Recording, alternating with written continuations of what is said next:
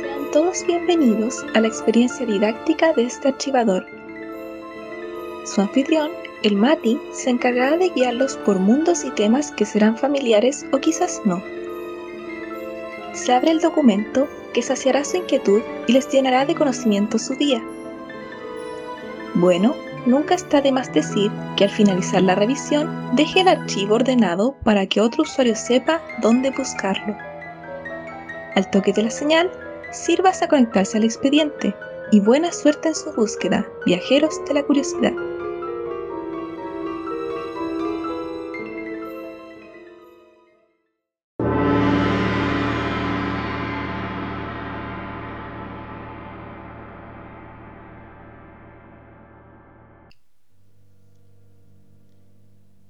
Intrépido lector, ¿quieres formar parte de la expedición del profesor Otto Lidenbrock y su sobrino Axel para explorar el mismísimo centro de la Tierra? Para viajar al centro del planeta hace falta mucho instrumento, objeto, papel y bolígrafo. Se necesitará una mochila de acampada, saco de dormir o manta, un termómetro para medir la temperatura, un manómetro para las presiones de la atmósfera, un cronómetro, dos brújulas, anteojos, dos linternas ropa ligera, bermudas y camisetas. Se espera un clima caluroso y húmedo bajo la tierra. Ropa de abrigo, al menos una chaqueta gruesa. La entrada del volcán está aislada. Calzado cómodo. Acompañado por el extranjero Hans Bichelter, vuestro guía, os adentraréis en el corazón del planeta para investigar qué clase de vida vegetal y animal se esconde en el maravilloso mundo subterráneo.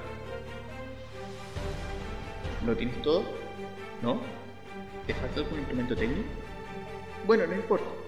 Axel te lo prestará. Pero date prisa, y ya sale para allá. Buen viaje y sobre todo, vigila dónde pisas no sea que caigas dentro de un agujero. Archivo número 3. Viaje al centro de la Tierra. Cuidado, este archivo está basado en información recopilada tanto por usuarios frecuentes de este documento como de Internet. Sin embargo, las teorías y deducciones son de carácter personal, por lo que deben ser usados con precaución. Julio Verne. ¿Qué había detrás del gran escritor? ¿Cuál era su historia? ¿Cuál eran sus gustos? ¿Qué hizo de niño? Quizás hay mucha información que no sepamos de él. Quedaría para un archivo completo, pero por hoy solo nos enfocaremos en cosas que llaman la atención para entender de dónde sale esta extraordinaria historia. Desde muy pequeño, el tener gran interés por la ciencia no siempre fue bien visto, ya que no lo dejaban leer artículos sobre esta, debido a que lo dejaba volar demasiado su imaginación. Esto se plasma explícitamente en los aparatos inventados en sus novelas, como submarino del Capitán Nemo o el equipo para descender a la Tierra.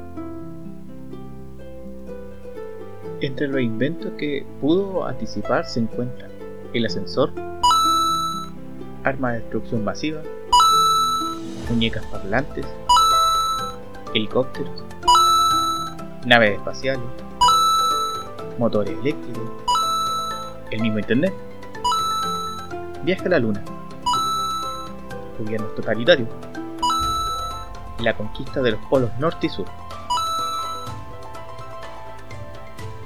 ¿Sabías que tenía una obra perdida? Hubo una obra que jamás o publicó. Esta se llama París en el siglo XX. Esto fue escrita en 1863 y nos traía un futuro totalmente trágico en la vida citadina. Claro que esto habría, habría quedado como el tesoro más deseado por los amantes de la letra si no fuera por su bisnieto que en el año 1994 lo hizo público. ¿Por qué? No lo sé. La semana pasada me expulsaron. ¿Por qué? No lo sé. Bueno, Julito tampoco era ajeno al fan club. De hecho, era muy fanático de Charles Dickens y H.G. Wells. que con este último comparte su inmortalidad en la luna, ya que llevan su nombre dos montañas del lado oscuro de nuestro satélite natural. Hola, soy Cara de Cráter. Bienvenido al Parque Luna. Tengo que confiscar su alcohol, señor. Mejores mascotas que tú lo han intentado. ¡Ay! Al parecer también la familia Verne no era muy quitadita de bulla. ¿eh? El escritor fue atacado por su sobrino Gastón en 1886 mientras regresaba a su casa. Su familiar le disparó dos veces, alcanzándolo en una pierna, lo que lo dejó con una cojera de por vida. El sobrino, por su parte, pasó el resto de sus años en un manicomio. Pareces una niñita. Es un truco común, Homero. Y como si el listado de polémicas no terminara acá, y como si no fuera bien controvertido, Julito fue acusado de plagio del viaje al centro de la Tierra, el mismo libro que vamos a comentar ahora.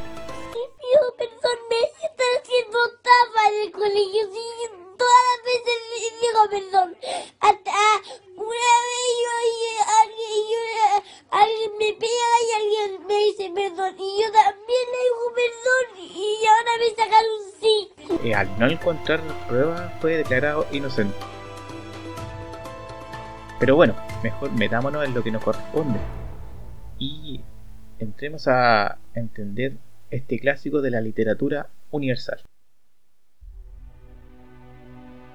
Este libro tiene aproximadamente unas 300 hojas, quizá un poquito más, cosa que para estos tiempos se agradece. Viaje al centro de la Tierra es una novela, como ya mencionamos, de Julio Verne, publicado el 25 de noviembre de 1864, que trata de la expedición de un profesor de mineralogía, el profesor Lidenbrook, y su sobrino Axel, y un guía llamado Hans, al interior del globo, como se le decía en la novela, o como nosotros lo conocemos, al interior de la. Y se encuentran en su aventura con una gran sorpresa al llegar.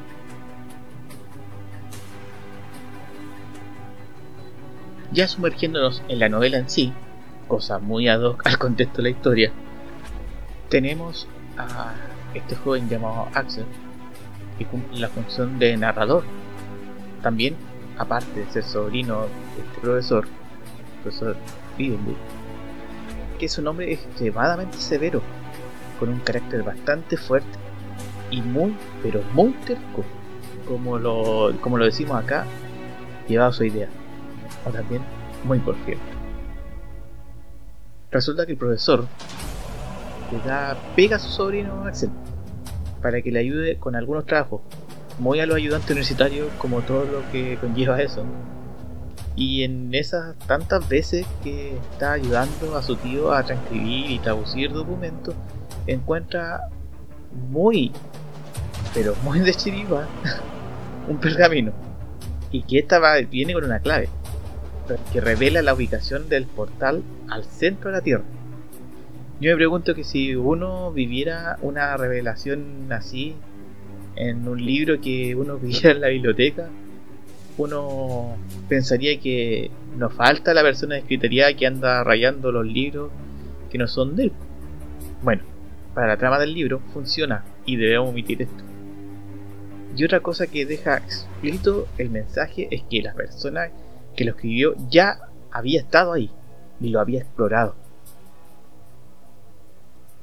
Con solo pensar en esta idea de un viaje tan fascinante, tan enorme al centro de la Tierra, es demasiado atractivo para que el profesor lo pase por alto.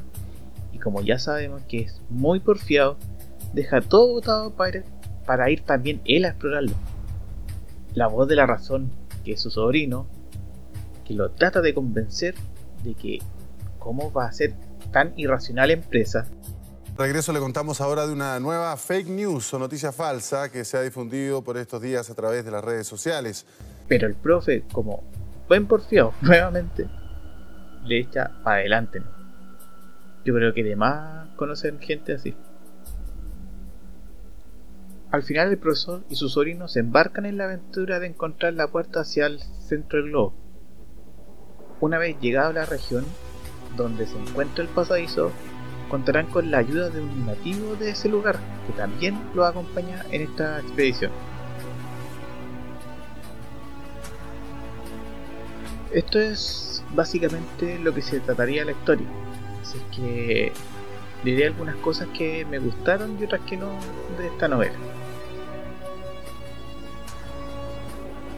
La idea de presentar un viaje al centro de la Tierra, más en la época que fue publicada a mediados del siglo XIX, porque en ese entonces la ciencia y los avances no eran tanto como los que hay ahora. Prácticamente muchas de las cosas del mundo aún no eran conocidas y mucho espacio había para la especulación, por lo que habían ideas de todo tipo, populares, secretos escondidos en la misma tierra, eh, de lugares extraños, increíbles, parajes inhóspitos, que hizo que el libro cautivara y causara mucho impacto.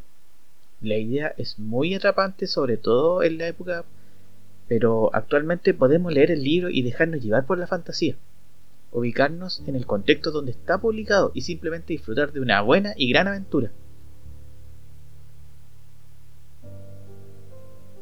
Verne nos pone a soñar, nos presenta mundos fantásticos, parajes que moriríamos por visitar, un mundo totalmente diferente de biodiversidad, especie que tras separarse de las demás de la superficie y descender al centro de la Tierra, cambiaron sus características para dar paso a una nueva especie. Seres y lugares ocultos perdidos y olvidados, océanos completos, microclima y montaña. Es una completa locura, pero que parte de un panorama bastante realista en 1800 y que nos introduce a ese otro mundo de fantasía. Y como si fuera poco, la forma de narrar nos da a creerlo por las pistas que hay, por las explicaciones que nos dan en cada capítulo, crea un mundo que se nota bastante realista. Otro punto a favor son los personajes que están bien definidos. Cada uno tiene su manera de ser y con características bastante claras. Bueno, tienen comportamientos como la del profesor, que son en esta época serían terribles, irrepudiables y espantosos. Pero la advertencia que se hace para toda obra es entender su contexto, siendo conscientes de que esa época era distinta, pero quizá estos mismos comportamientos eran comunes y normalizados en esa época. Este libro lo plasma muy bien. Otra de las cosas que me gustó de este libro es que la lectura es ágil y rápida, con capítulos que son muy cortos, por lo cual se avanza de forma muy fluida y el lenguaje no es muy complicado es algo que se puede entender. Bueno, si tiene palabras que de vez en cuando ya no usamos comúnmente. Kahanga ngas kadaran ebe ses ke mangap ke kire nirasa chip ke kai kan hanapa ke hai chi ke ngak hanap na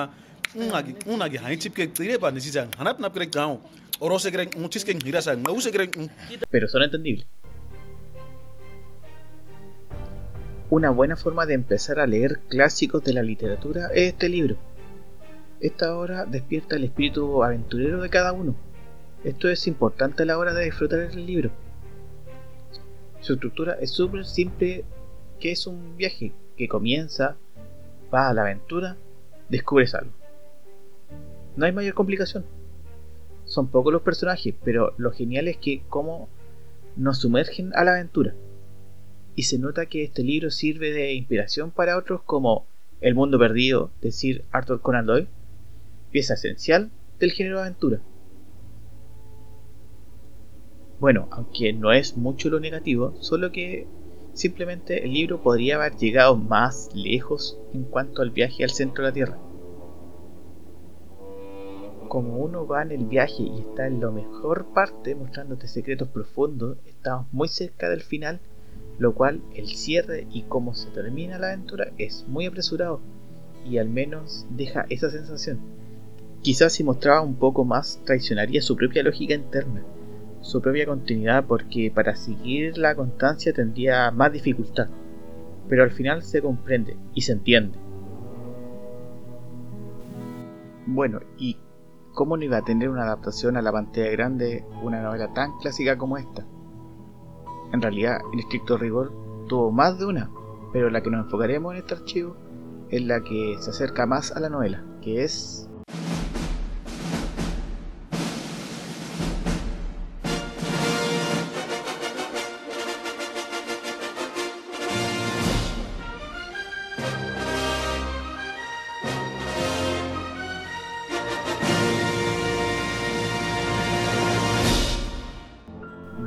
Al centro de la Tierra, Journey on the Center on the Earth, de 1959, adaptada por Charles Brackett, que según Wikipedia es la más cercana a la obra de Verne.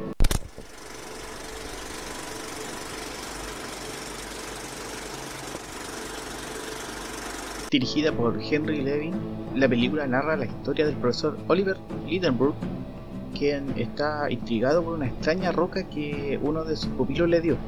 Descubierto este secreto, emprende una peligrosa travesía. Bien, los viajes empiezan con el primer paso. Pido al Señor que nos ayude. En marcha. A pesar de la cantidad de años que tiene, en su tiempo fue toda una sensación. Incluso se llevó tres premios Oscar. Efectos visuales, sonido y dirección artística. Si se dan cuenta, fue muy valorada en su apartado técnico. Ya, bueno, está bien. Uno si lo ve el día de hoy levantaría una ceja al verla. Pero recuerden que esto era a fines de los 50. Cualquier cosa que salía de lo normal era muy guau. O entraremos en el gran libro de la historia. Pasen lista. Carla Getabon. Alexander McEwan. Hans Gertrude Berken. Oliver S. Lindenbrook. ¿Qué dijiste? ¿Hans y quién? Gertrude.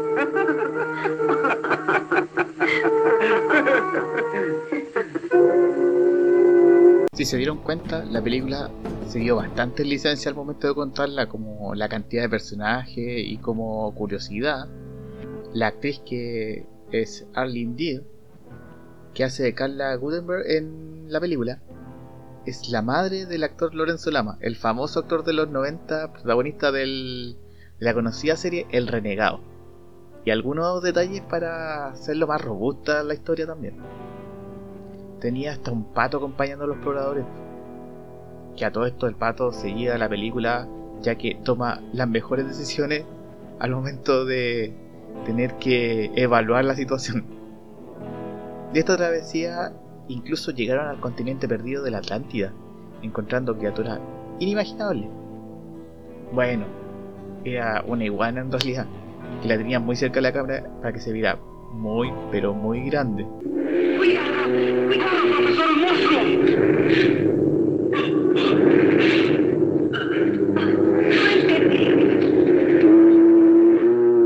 Así que se llevaron bien a pecho esto de llegar al centro de la Tierra. Pero para que funcionara tenía que exagerar en esa época. Si uno se pone a analizar que tanta información y o desinformación que había en esa época provocó muchas cosas.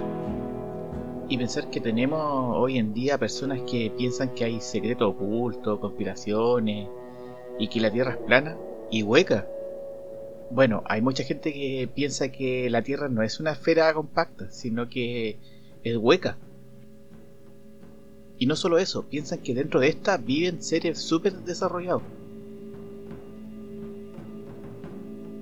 A continuación, daré a explicar por qué hay gente que todavía cree esto.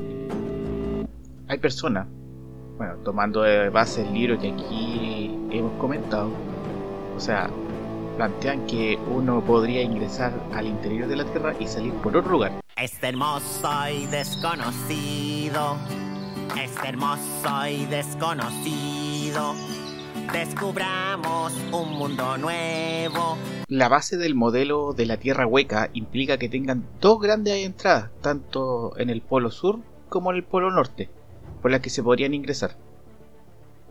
Pero habrían otros, digamos así como portales, que son más pequeños y secretos. Algunos serían, tomen nota y empiecen a averiguar cómo están los pasajes para allá. ¿eh? La gran esfinge de Giza en Egipto, la cueva de los tallos en Ecuador, el Amazonas en Brasil, el desierto Gobi en Mongolia, la cordillera del Tíbet en el Himalaya, Tiahuanaco en Bolivia, las cataratas de Iguazú en Argentina y Brasil, y Rama al noreste de la India. Ya, y ahora la pregunta al millón para esta teoría en el interior, ¿qué hay? Ya, si están parados, traten de sentarse, y si están sentados, afírmense. Habría ni más ni menos un pequeño sol interno en tal equilibrio que permitiría la vida, entonces no habría la existencia de la noche. Descarten el carrete nocturno por estos lados. ¿Por qué? ¿Por qué? ¿Por qué? Si empezamos a avanzar al centro de la Tierra, nos encontramos con Agartha, donde vivirían estos seres intraterrestres, que no tan solo tienen una civilización súper desarrollada, sino que también se comunicarían con extraterrestres. No, si esta teoría tiene de todo. ¿Pero qué me estás container? La fuerza de gravedad interna los mantendría con los que vienen la Tierra, aunque suena paradójico. Ya, sí sé, te estás preguntando cómo nació esta teoría, slash bolón de aquellos. Uno de los pioneros de la Tierra Hueca fue el mismísimo Edmund Halley. Sí, ese mismo que lleva el nombre del famoso cometa. Postuló que la Tierra sería una especie de, cáscara de unos 800 kilómetros de espesor y que en el interior tendría otras dos cáscaras más y un núcleo en el centro. Cada una de estas capas rotaría de diferente velocidad. Esto le pegaría una patada en el poto al cálculo que hizo Isaac Newton al pesar la Tierra. Y cómo no creerle en esos tiempos que se postuló, ya que daba el argumento de que las auroras boreales y polares serían causadas por el sol interno, y lo que se ve es el reflejo de ellas. ¿Eh? ¿Aurora boreal? Eh, En esta época del año, a esta hora del día, en esta parte del mundo y ubicada específicamente en su cocina. ¿Sí? ¿Puedo verla? No. Otro nombre en el podio de cómo nos vimos venir esto es el almirante estadounidense Richard Pearce y uno de los amiguis de los terraplanistas. De hecho, eh, los terraplanistas dicen que es uno de los suyos. Este mismito que se dio unos paseitos a los polos a mediados del siglo pasado. Cuando publicó Amadeo Giannini su libro El mundo más allá de los polos en 1959, donde cita al almirante Pearce, pero claramente bien ambiguo, que había en los polos. Hay otros que juran y dan por hecho de que Beard hace mención al avistamiento de en los extremos de la Tierra animales que ya no existen, como el mamut y seres muy desconocidos. Ya, pero acá viene otra historia y esta se bastante buena. Escuchen. Otro que jura de guata que entró al centro de la Tierra es el noruego Olaf Jens, quien se habría perdido navegando con su padre por el Ártico y habría ingresado al centro de la Tierra. Después de una no despreciable tiempo de dos años, salieron por el Polo Sur, pero a lo Titanic. Chocó con un iceberg y murió Jack, o sea, digo, su padre. Olaf fue rescatado por otro barco y luego de contar su historia fue encerrado en un manicomio. Al parecer se pudo con el sobrino Verne. Nada, mentira. Al pasar los años, ya a la edad de 90 años, le contó toda su aventura a un escritor y lo inmortalizó en un libro. Lo que pilló adentro está en el rango de haber visto gran vegetación, seres súper avanzados y hasta platillos voladores.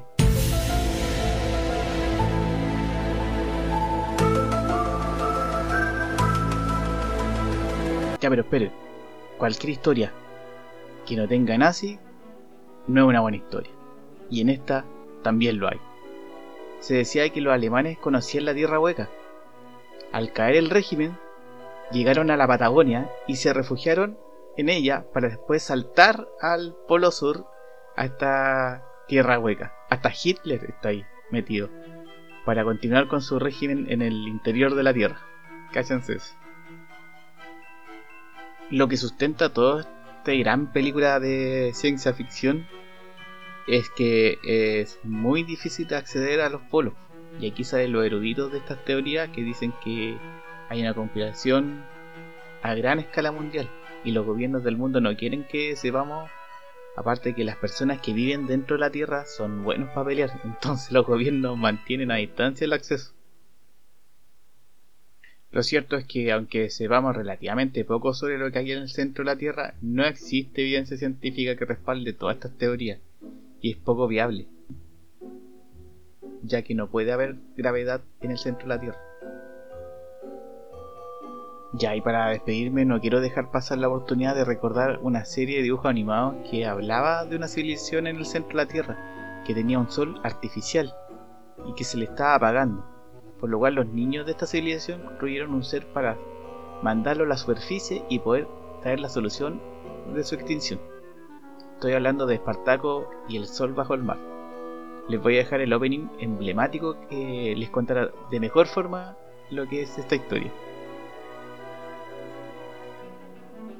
Los dejo invitados para unirse a las redes sociales, eh, arroba archivo-datónico en Instagram, para su experiencia más completa, con las imágenes que se suben ahí de este archivo. Nos reencontramos con otro archivo en otro tema de su interés, lleno de datos. Como siempre lo decimos, dejen ordenados estos archivos para que otras personas lo puedan encontrar. Cuídense, viajeros de la curiosidad. Nos vemos. Mejor dicho, nos escuchamos.